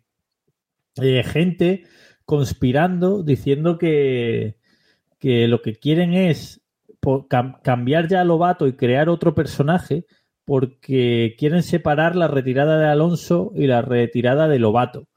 Y entonces, eh, mientras esté Alonso, la gente va a seguir viendo la Fórmula 1, crean un personaje joven que narre la Fórmula 1 y cuando se vaya Alonso ya está el personaje joven que, cree la- que narre la Fórmula 1. Es una teoría de la conspiración loquísima, No, que no me, tirado, no me- no me acuerdo A ver. dónde lo he escuchado, pero... A ver, teniendo en cuenta las reacciones que está habiendo a día de hoy, pues, yo te la puedo comprar y todo. ¿eh? Es decir, al final la es perturbador la, la gente que arrastra este que arrastra este señor. Eh, yo creo que ¿sabes lo que pasa? Ha usado perturbador. Pertur- sí, pero iba a decir otra cosa que iba a sonar peor. Pero sí, o sea, Darwin no tenía razón. Pero bueno, el, el caso es que, visto cómo están las cosas con Dazón, con gente dándose de baja, con ellos subiendo los precios, con todos los follones que hay, yo no sé si se pueden permitir prescindir de Antonio Lobato. Porque al final, los que vemos la Fórmula 1 porque nos gusta la Fórmula 1, los que pagan Dazón lo van a seguir pagando, esté quien esté. Porque si han aguantado a Lobato, aguantan a cualquiera. Y los que les gusta el faranduleo y son fans de Lobato, son los que se están arriesgando a perder. Entonces, no sé si Dazón se puede permitir, después de la pasta que está pagando por la Fórmula 1, hacer la jugada de cambiar a Lobato por alguien más joven e intentar volver a crear el personaje. Porque si el año que viene el Aston Martin es un cochazo y Alonso, no sé, lucha el mundial o por lo menos victorias, les saldrá bien la jugada. Pero como el Aston Martin salga un poquito hierro, o simplemente como el año que viene la, la foto de los equipos sea la que tenemos ahora, Red Bull dominando y el trío Mercedes, eh, Ferrari, McLaren por detrás y Aston Martin siendo pues el quinto equipo, ojo, eh, que eso es, va a ser muy duro para Dazón. Entonces, A no mí, sé. de, de- de la teoría de la conspiración esta, eh, sí, perdón, de la teoría de la conspiración esta, eh, lo único que me, que me choca es que eh, decía Robert lo de la retirada de Alonso, ¿no? Cuando Alonso se retire. Ya. Claro, a ver. Eso, eso ya la semana que viene. Pero, Pero, pero bueno, yo sí que. 10 años, de, 10 años de experiencia, el nuevo narrador. O sea, ¿sabes? claro. Yo- yo- en esto creo que sí que estamos eh, de acuerdo, Robillo, que también lo comentó el otro día en, en Telegram, que eh, a mí no se me ocurre tampoco ningún narrador mejor que, que Lobato ahora mismo, ¿eh? Para la Fórmula 1. No. Yo vi una piedra sí. en la calle antes. Y lo haría No, mejor no, que. Lobato. No, A no, ver, es que narrando es muy bueno, ¿eh? Narración Narrando es muy con, bueno, con- claro. con opinión. Narrando es Mm. muy bueno. Lo que pasa es que luego opinando es verdad que es una A persona difícil. Viendo las retransmisiones de otros países, yo solo creo que está a la altura a nivel de emoción de retransmisión la de Sky F1. El resto, Yo, o sea, yo lo siento, pero en España, en, en España antes de Lobato tuvimos una narración muy mala. tío. Yo lo siento, pero Sé que, sé que el- los panenquitas de la Fórmula 1 no están de acuerdo conmigo, pero era muy floja, muy floja, tío. María, ¿qué opinas de todo este, de todo este tema? ¿Te gusta como narrador? A ¿Qué, ver. opinas, ¿Qué piensas que pasará? Yo, al contrario que Diego, pienso que la mayoría de gente que paga Dazón hoy por hoy es justamente por ellos tres, ¿eh? Porque eh, hoy en día hay un montón de fórmulas, valga la redundancia, para ver la Fórmula 1. Eh, de hecho, está el propio canal de la Fórmula 1 y encima hay un montón de gente que también lo hace súper bien en Twitch, que se pone ahí a narrar con sus tablas, su tal y no sé qué, y también te lo hace muy bien. Con lo cual, eh, yo creo que si la gente hoy por hoy está pagando los precios que paga por Dazón, yo creo que una parte importante, no te digo el 100% de la gente, pero una parte importante es por, es por, por Lobato, por Tony y por Pedro. Yo creo que el trío que forman es muy redondo y muy completo. Y yo lo que habéis dicho, no veo hoy por hoy un sustituto a Lobato como periodista, como analista, como... Sí, pero ese perfil que tiene Lobato, así tan... Es que no lo hay, no lo hay, yo creo, hoy por hoy. Y, y encima, claro, eh, las que se arman cada vez que se intenta plantear eh, que no esté Lobato, que, que es algo que es un rumor totalmente que, que yo creo que al final las negociaciones saldrán, yo creo que tienen muchas cosas que hablar, ellos al, al final en Movistar tenían también un programa, el Vamos sobre Ruedas, y creo que son muchas cositas que tienen que ver cómo las van a hacer, a quién se van a llevar del equipo. No son cosas que se hablen en dos días, pero al margen de eso, imaginaos la gente saldrá huyendo, nadie va a querer estar en la Fórmula 1 porque si les va a caer todo ese odio de gratis, como le han podido caer a Cristinini o, o a Víctor Abad, porque se ha sugerido en una cuenta de Twitter totalmente mm, fake eh, que puede ser Víctor Abad, ostras, no puede ser. O sea, Yo- Lobato se va a ir un día y hay Yo que eso sí que no a lo entiendo. O sea, eso, eso es, es que no lo entiendo. O sea, ¿qué culpa tiene la persona que elija? Imaginemos que Dazón elige, pues eso, a otra persona. ¿Qué culpa tiene esa persona de que le hayan ofrecido un puesto de trabajo y haberlo aceptado eh, para sustituir a Lobato? O sea, ninguna. O sea, no entiendo ese, ese hate. Pero eso, en pero eso es en la muy vida. de aquí. Pero eso es muy de aquí. Sí. O sea, Sí, sí, es sí. como es como cuando a Alonso lo han, lo han movido de equipo y han puesto otro piloto en su sitio. Y de repente es el demonio porque, porque tiene el asiento de Alonso. O como- es decir, es muy de ese país, de este país. Es como Sí, pero- si me quitas lo que yo quiero, el que viene detrás le voy a dar cera porque sí, porque, porque está en el sitio donde está, donde debería estar quien yo considero que otra persona. Entonces le voy a dar porque sí. Pero justo Entonces, Víctor Abad, que es un tío que se puede decir así un poco, que es de los nuestros, joder, un tío que ha estudiado su carrera con toda la ilusión del mundo, que encima lo hace muy bien, que se lo ha currado, que ha llegado donde a mí, por ejemplo, me encantaría estar, a mí me da muchísima envidia sana, porque yo estudio periodismo, para estar donde está Víctor Abad y para algún día tener opciones, no de Lobato, porque yo tampoco me veo en ese papel, pero ostras, pues haciendo análisis o estando haciendo entrevistas o lo que sea. Entonces, jolín, ¿qué, qué, qué peros le tienen que poner a Víctor? Que además de ser un gran profesional, se lo ha currado él solito. Pues si también Sí, sí. a él hay que tirarlo por tierra, yo ya no entiendo nada. Bueno, eh, veremos qué, qué ocurre con todo esto, pero no esperéis que esto se resuelva. Yo creo que antes de final de año no se va a resolver. Veremos. Eh, se resolverá antes de los tests, eso supongo que sí, pero hasta enero no creo que, que haya resolución a este tema, así que eh, paciencia y todo nombre que vaya saliendo por ahí, pues eh, cogedlo con pinzas porque, bueno, eh, Yo creo que el tiempo juega a favor de. A ver, lo que. el tiempo juega a favor de Lobato, esto está claro. Claro, todo, o sea, al final todo parece indicar equipo que es una general, cuestión. Sí, todo parece indicar que al final es una cuestión de dinero. Dinero y probablemente alguna otra condición, tipo mm, qué personas estarán o no estarán ahí. Pues Claro. probablemente Lobato, como en su día, dirá yo quiero a este, y quiero a este y no quiero a aquel, ¿no? El tiempo juega en su favor, porque cada, visto lo visto, el ruido que se está generando juega a su favor, con lo cual Dazón o toma la decisión ya o acabarán teniendo que claudicar, me imagino, pero vamos. Depende Nos van a también- subir la tarifa de Dazón. A lo mejor hay otras personas, a lo mejor hay otras personas que también tienen que bueno, también tienen capacidad de presionar en la toma de esa decisión, ¿no? Sí, sí, claro. Sí, ahí también está algo, ese es otro factor muy interesante que quizás, pero no sé yo, ¿eh? Pero yo lo que lo que pienso también es que la decisión depende de lo que Dazón confíe en su producto, en sus tarifas, en su- bueno, en su producto en general, ¿no? Y al precio al que lo venden, ¿no? Eh, porque si estás muy seguro de ese cambio, de hacer ese cambio, de que la gente te va a seguir pagando igual, aunque tengas unos precios ya que no tienen sentido, pues adelante. Pero no sé si están tan seguros a día de hoy de, de eso, ¿no? Y más viendo todo el drama que se ha generado esta semana, con mucha gente cancelando su cuenta de Dazón. Evidentemente acaba la Fórmula 1, acaban las motos, mucha gente queriendo cancelar su cuenta de, de Dazón y que han puesto que llames por teléfono para darte de baja en el servicio. O sea, tú vas a la web, le das al botón de cancelar y para darte de baja te ponen un número de teléfono, tienes que llamar. Eh, luego, un, un día después o así, implementaron un chat online también, que bueno. Pero lo de tener que llamar de los primeros días, o sea, ¿En hola, serio? con, es- Sí, con sí. esperas, sí, sí, con esperas de 500 minutos, ¿eh? te decía la locución. Ojo, ¿eh? Debo tener suerte porque Tienen permanencia, ¿eh? Ojo, que Claro. había, creo recordar que te dejamos este precio si firmas un compromiso de un año. O sea, ojo. Sí, sí, Sí, sí, sí. sí, sí, eso. Eh, Sí, sí, creo está- que tengo suerte porque los que estamos suscritos desde Google Play, creo que es pues, Claro, la gente quitar que la está suscripción y ya está. Exacto, la gente que está suscrita por, por directamente por la plataforma de Apple o la de Google o incluso los operadores, que a través de, de Orange, de Movistar, Claro. te podías suscribir a Zone, ahí es fácil, ahí cortas, fuera. Pero la gente que lo contrató directamente es donde, donde está el problema. Y bueno, mucha gente que pagó con PayPal pues está cortando el pago por PayPal, Claro. pero luego les van a venir a reclamar por detrás, entonces va a ser un problema. Bueno, está, acaba, esto, en ¿eh? qué acaba todo. De, de todos modos, yo la premisa esa de que, de que la gente se va a quitar de Dazón porque echen a Lobato si lo echan, yo eso no me lo compro, no lo puedo comprar. O sea, no me creo que la gente no se vaya a ir de Dazón porque le suban el precio por 3 o por 4 y se vaya a ir porque le quiten a Lobato. O sea, no me lo creo. Yo creo que la Dazón tiene secuestrada la Fórmula 1 y puede pedir lo que quiera, que los que somos más frikis, pues la veremos y ya está. O sea, esté quien esté. Ya, pero la cuestión es llegar al gran público también, ¿no? Entiendo que ellos yo- no quieren llegar a los cuatro frikis de siempre. Yo creo que yo, yo creo que no, o sea, yo creo que hay más gente, o sea, que hay- y aparte estoy mucho con María, ¿eh? Yo creo que no es solo Lobato, yo creo que es el triunvirato.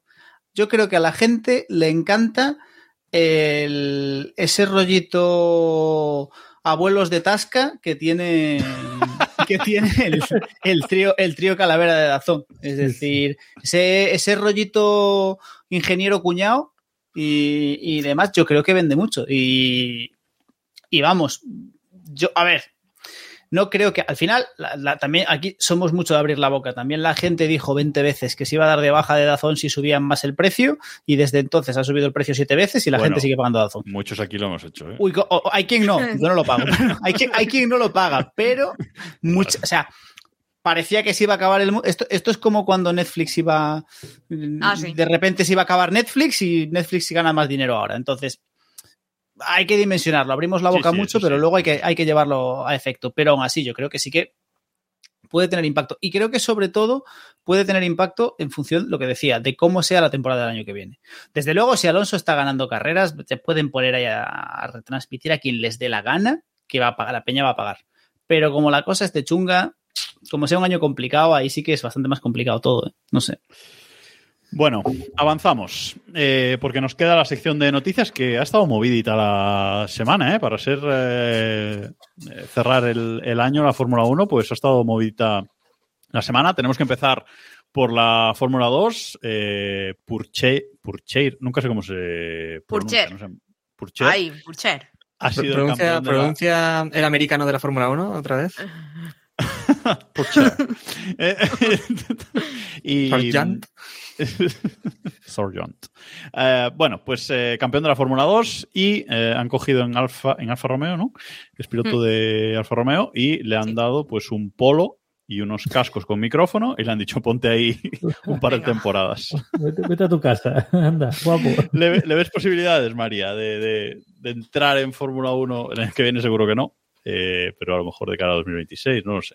A ver, para mí Purcher es el francés que confirma la regla. O sea, a mí, sin que sirva de precedente, me gusta Purcher. Me gusta, yo quería que ganara. eh, de hecho, llevaba ahí varios años intentándolo y me parece que es merecido. Al final ha estado ahí con Besti, pero, pero bueno, lo ha conseguido. Y es un poco la pena que me da hoy en día la Fórmula 1, que tiene grandes pilotos, pues también Drugovic está ahí esperando en Aston Martin. A ver, eh, Piastri, pues mira, porque al final se ha dado que giró todo y al final pues sí. pero si no hubiera estado también ahí en Alpine con los cascos puestos. Entonces, es una pena que pilotos con tanto talento y tan jóvenes eh, no estén en Fórmula 1 y luego tengamos a Sargent porque es americano, a Sunoda porque es eh, japonés y a Wang Yuzhou porque es chino.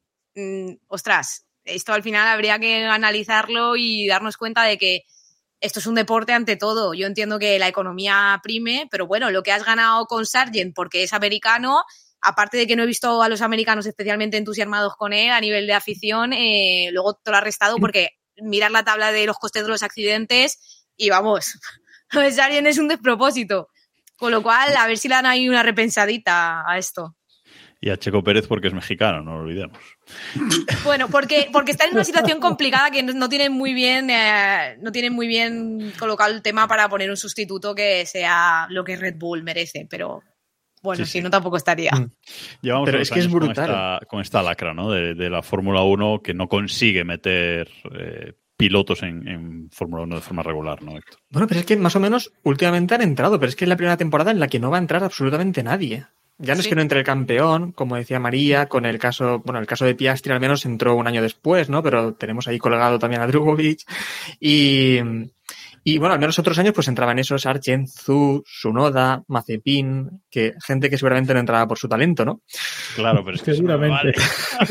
Sí, por lo que sea, ¿no? Pero entraban. Es que la temporada que viene no tenemos a nadie. Es que Creo que, que- que Eh, puede ser de las pocas temporadas que se repita alineación dos años seguidos, ¿eh? yo creo que la única. Yo No creo que no ha pasado esto nunca, vamos. Mm. Tenemos, tenemos el cambio de Alfa Tauri.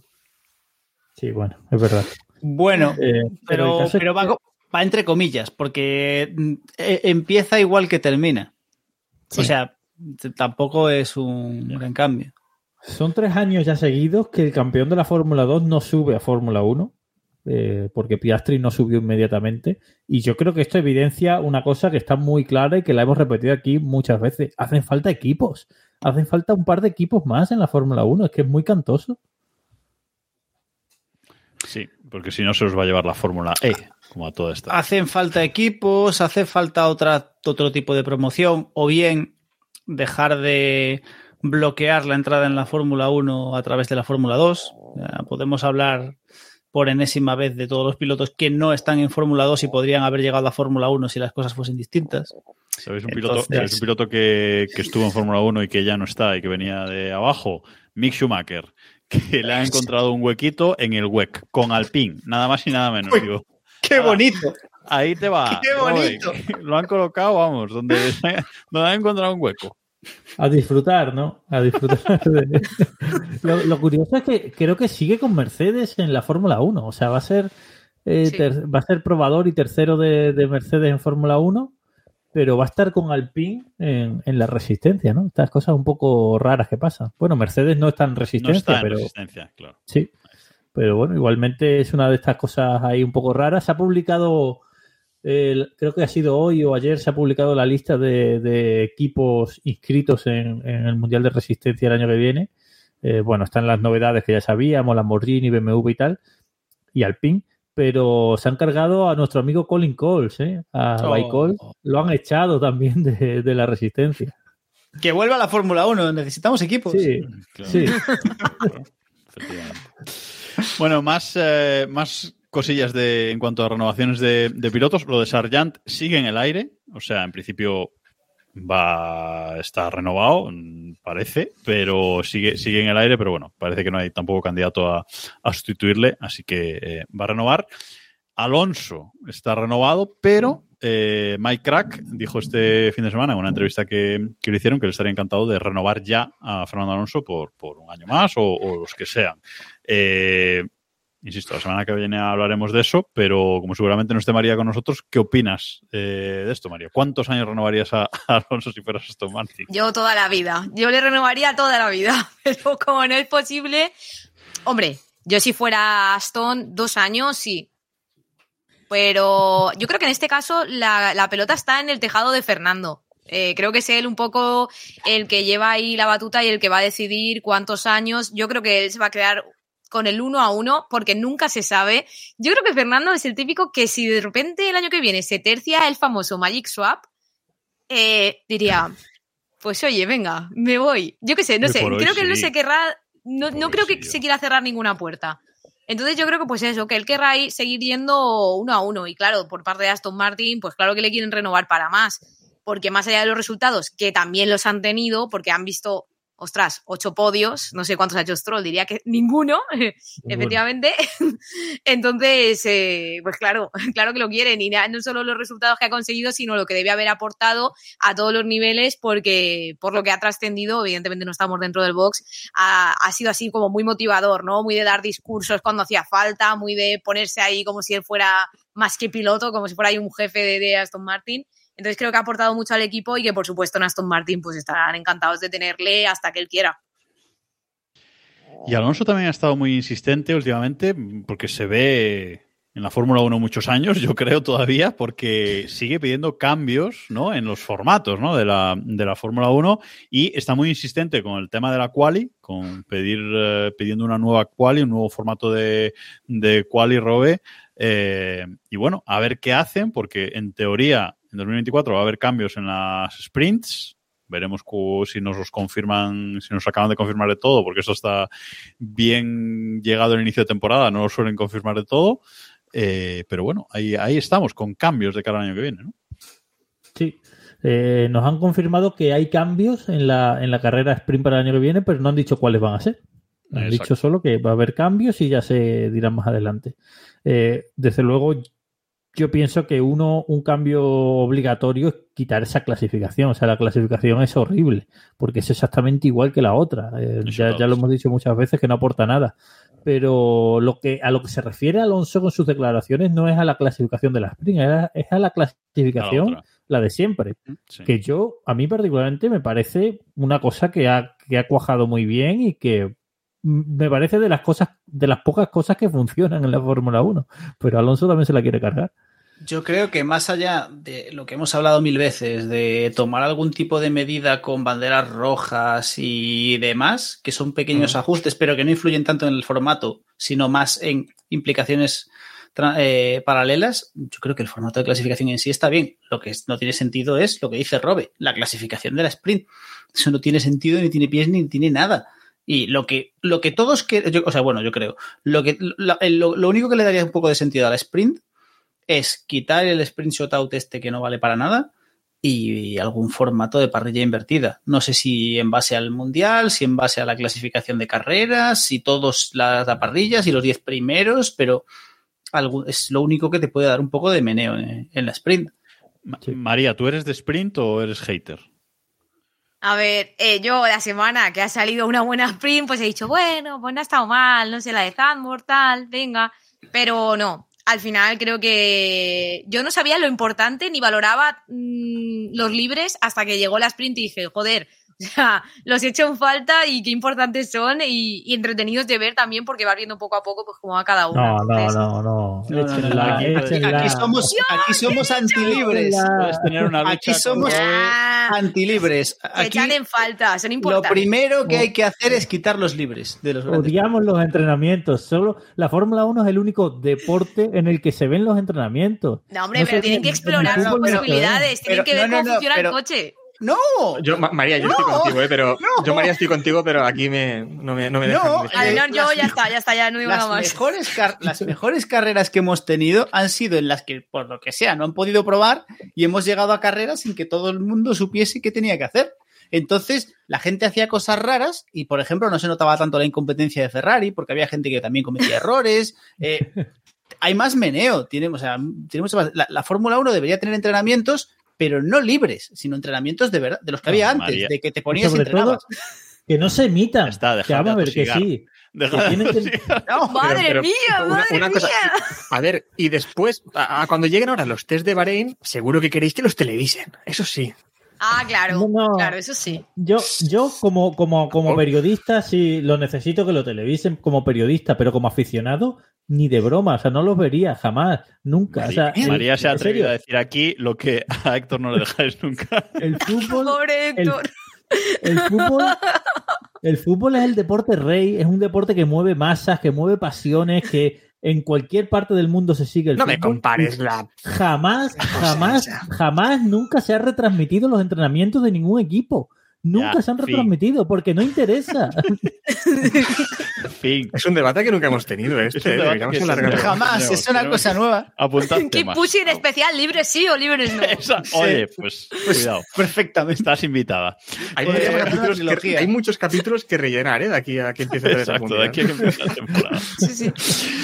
Bueno, eh, más cosillas eh, que tenemos por aquí. Mm, Noticias de McLaren, porque han renovado con Mercedes, con el motorizador Mercedes hasta 2030, lo llevan largo, y eh, ha entrado Monster, eh, Robe, como, como patrocinador, que es un patrocinador que estaba hasta ahora con Hamilton, con Mercedes, ¿no? Y ahora pues se va a McLaren, parece. Sí, eh, bueno, lo más importante, lo de que han renovado con Mercedes, que es un tema que a mí me ha sorprendido. eh, tampoco veía ninguna ¿Qué alternativa, alternativa muy. había? Exactamente, no veía ninguna alternativa muy viable, pero se, se habló del rumor aquel medio loco de Toyota, de- se reunieron, es verdad que se reunieron Zap Brown y, y Akio Toyoda, pero no se supo más. Eh, digo que me sorprende porque, bueno, ahora que McLaren está otra vez subiendo y llegando a la élite de la Fórmula 1, ellos siempre han tenido la filosofía de tener un motorista único, ¿no? Y, y ahora ya parece que renuncian a ello y se van a quedar con Mercedes, pero realmente es una apuesta conservadora que está bien y que basa a lo seguro y ya está. Eh, y bueno, luego lo de Monster eh, es una cosa curiosa, ¿no? Que llevamos muchos años hablando de que Monster entre y al final parece que va a entrar. Y cuidado que Mercedes es un fabricante alemán que lleva muchos años ya en la Fórmula 1 de seguido, eh, que ve que no está ganando últimamente y, ojo, no sea un gran movimiento de, de McLaren el posicionarse como primer equipo de Mercedes si, si Mercedes eh, decide retirarse como equipo. Todos, eh, yo, iba a 1. decir, hace mucho que no hablamos de totineos. De Totineo, Yo- sí. Yo creo Nos que es. decepcionado ese tema, pero bueno. Todo, todo, todo llegará, 2026 está ahí y con los cambios de normativa veremos. Y, Ineos es que creo que se ha metido ahora en la compra del Manchester United, ¿no? Se dice que Ineos va a comprar el Manchester. Sí, Robe- sí, no es broma. dice. no solo nos trae MotoGP, sino nos trae fútbol también. Lo que sea. Yo, yo creo que Robert es Menos un entrenamientos libres, lo que que queráis. a, a hablar de lo que no sea Fórmula 1. Cualquier día va a ponerse aquí a hablar de tenis o de ciclismo. Sí, da de, igual. de tenis era por encima del cadáver de David, ¿eh? Te por encima del de- Son de- temas aledaños, hombre. Vamos con la noticia que más ilusión le hace a, a Héctor hoy, porque Ben Sulayem, que ha estado como en casa en Ah. el Premio de Abu Dhabi, eh, ha dicho que si hace falta, vuelve Masi. ¡Vamos! ¿Ah, ¿En serio? No lo he visto. Esto es Ha ¿en dicho serio? eso, sí, sí, sí. Sí, sí. ¿Qué me dices? Sí, no, sí, no, no lo había leído, no lo sabía. No, lo- no lo había leído. no dudará en que vuelva. ¿Sabéis el, frame, el frame ese famoso de los Simpsons del momento en el que se le parte el corazón? Pues se puede hacer al, re- se puede hacer al revés con, la cara de Héctor. Con la cara de Héctor. Qué, qué bonito, Yo es pensé precioso esto. Yo soy muy fan de Masi, ¿eh? Yo Y- pensé que lo sabía. No, pero... eh, hablo, hablo en serio, ¿eh? Hablo en serio. Lo digo en serio, hablo en serio. Que soy muy fan de Masi, pero que para mí lo hizo bien.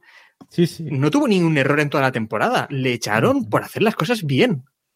Sí, sí, de acuerdo. Y es incomprensible. acuerdo. Y, y- y, joder, para mí que le echaron, le es- echaron porque fue a leerse el reglamento deportivo de la historia de los deportes cuando no debía. Es que... No, pero es verdad que, bueno, según contaron, había un pacto también entre los equipos de intentar terminar todas las carreras siempre que fuese posible. Él lo hizo, lo hizo perfecto. Tuvimos un grandísimo final de mundial gracias a eso. Joder, es que es para aplaudirle y, y Liberty debería pagar lo que fuese ahí para meterlo otra vez de nuevo. Y una cosa que hizo muy bien, muy bien eh, Masi fue también el recuperar las, o recuperar o, casi crear este concepto de banderas rojas cuando hiciesen falta, ¿no? También veníamos un poco eh, por problemas pasados donde, donde habíamos visto accidentes en los que eh, el accidente de Bianchi, ¿no? Otros tipos de accidentes en los que eh, había una grúa en pista y se seguía casi compitiendo, o seguían al menos con, con el safety car. Aquí eh, más hizo muy bien en decir, cuando ocurre algún problema, bandera roja y se reinicia la carrera y ya está. Y es muy bueno para el espectáculo y también para la seguridad.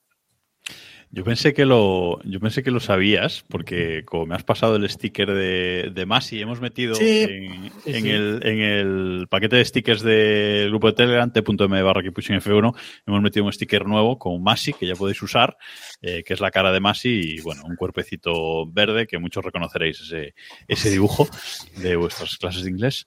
Eh, y, y- y pensé que lo sabías por eso, por eso te, te- te daba paso, pero me ha gustado más esta reacción. Me ha gustado más esta reacción. No, la cosa es que lo he visto por, lo he visto por el, por el Telegram, eh, eh, nos lo ha pasado Baz, el- no sé si lo ha hecho él o quién lo ha hecho, es es súper chulo, el Masi, y, y lo he visto así por encima, no sabía que venía por esa noticia. A mí me ha hecho gracia y digo, pues para adentro del... Pero aquí lo importante es, con Masi vuelven las radios con los jefes de equipo, porque eso sí que es lo importante. Han de volver, han de volver. O sea, han de volver. Ha sido lo mejor que ha hecho la Fórmula 1 en los últimos 10 años.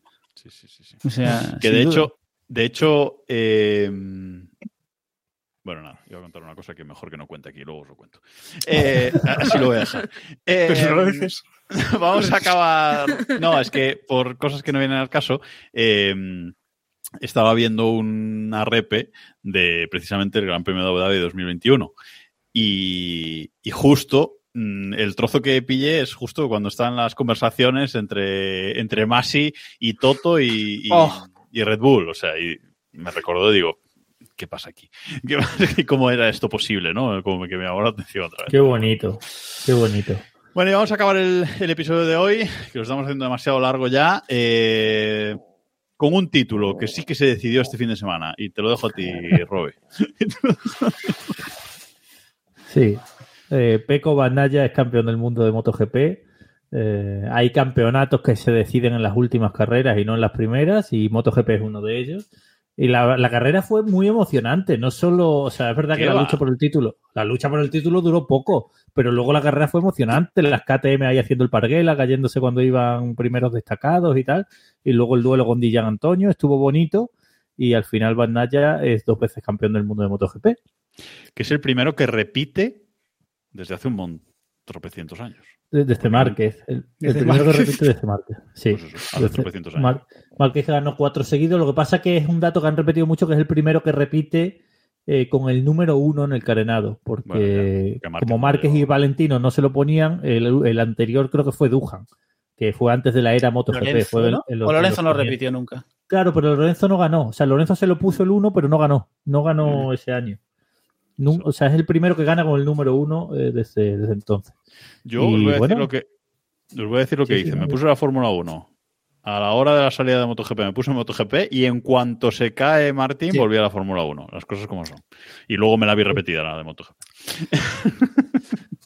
Yo la vi en directo, ¿eh? Sacrifiqué, sacrifiqué la Fórmula 1 y me la vi en directo. O sea. Anda, mira tú. Sí, ¿Eh? sí, sí. Hombre. Sí, porque digo, la 33 no va a llegar, aquí ya está todo el pescado vendido. La Fórmula 1 me la vi en diferido por la tarde y me vi la carrera en directo, pero bueno. Debo Yo es que no soy muy de Jorge Martín, ¿eh? También. O sea, para que gane hoy Bagnaia, pues sí que gane él, pero. Yeah. Yo Le que tengo, tengo ahí una pata en cada mundo. En Twitter ese día se estaba hablando más de MotoGP que de Fórmula 1, ¿eh? Y creo que eso es la primera vez que pasa. Es lógico. Sí, sí, sí. Bueno, tú no, Hombre, tú no porque solo sigue a gente de Fórmula 1. No sé, no sé cómo han ido las audiencias. No, no lo he visto, la verdad. No, no, No, me- pero bueno, es tramposo falta porque... A ver, eh, estas motos la daban también en televisión española, Claro, entonces, claro, eso siempre. Claro. Eh, O sea, ha tenido más MotoGP, pero lo daban en abierto, es tramposo. Claro. Bueno, aún así podía ser que no. Bueno, eso hubiese, hubiese sido muy, muy humillante, ¿eh? Claro. Que una, una carrera encerrado sin nada en juego de Fórmula 1 le gane una carrera en abierto con el Mundial en juego y con un español metido de MotoGP. Sí, sería muy triste. Igualmente yo hoy he visto, igual que había ilusión el año pasado, el día siguiente que terminara la temporada de Fórmula 1 con Alonso en Aston Martin y que había mucha expectación, he de decir que hoy en Twitter he visto, he visto ese mismo espíritu con Mar Márquez, ¿eh? Y que he visto a mucha gente que normal no le he visto decir ni mu sobre MotoGP, yo la primera, eh, súper emocionados con el tema. Sí, sí. Sí. Porque Evidentemente, al final- eh, Juega, juega con la ventaja de que eh, Mar- por, por mucho que te haya saturado Márquez an- anteriormente, lleva tantos años eh, con problemas sin ganar y demás, que ya, aunque solo, se- o sea, tienes ese interés, eh, y ojo, eh, que a mí me gusta mucho Márquez, pero yo creo que incluso los que no son muy fans de Márquez sí que tienen ganas de que vuelva, de que esté ahí otra vez en la pomada y de ver realmente qué pasa y qué deja de pasar, ¿no? Total. A mí, a mí me ha hecho, Entonces- me ha hecho mucho gracia, mucha gracia el- un meme que he visto por ahí que aparece Gigi Daliña viendo los test con cara de circunstancias y dice, y dice, joder, va a ganar el mundial un viejo con una moto anticuada. Eh, Ya estamos, ya estamos con lo de, o sea, lo de viejo, joder, que No, yo soy hombre. más viejo que él. Sí, yo no te fastidia, Sí, pero- pero, pero bueno. Bueno, chicos, lo, lo vamos a dejar aquí. Eh, keep pushing coches cojos. Eh, vamos, a, vamos a instaurar el año que viene. Eh, bueno, muchísimas gracias, María, por, por estar aquí, por unirte a, a nosotros en esta despedida del, del Mundial. Eh, dile a la gente dónde te pueden eh, encontrar o en qué horario haces stream o bueno, lo que quieras. Pues yo soy muy básica. En todas partes, arroba María Primo Leal y hago directos de normal, diez y media, hoy por vosotros, haciendo una excepción un poco más tarde, pero, pero normalmente a las diez y media. Y nada, mil gracias por la invitación, que me lo he pasado genial. Muchas, muchas gracias. Pues vete, vete escapando e iniciando stream que te hacemos raid. Venga, te Nada, nada, que va, que hay que cenar y todo. Yo con Ah, calma, bueno, con calma. vale, vale. nada, nada, ya abriré. Bueno, y al resto, chicos, eh, muchas gracias por estar aquí una semana más. Gracias a todos los que habéis estado en directo. Si nos queréis ver en diferido, ya sabéis, en youtube.com barra keeppushingf1. Y nos escuchamos por aquí la semana que viene con el análisis de lo que ha sido este mundial y también revisaremos esas predicciones de principios de temporada que seguro que nos dan para un rato de buen análisis. Nada más por esta semana y adiós.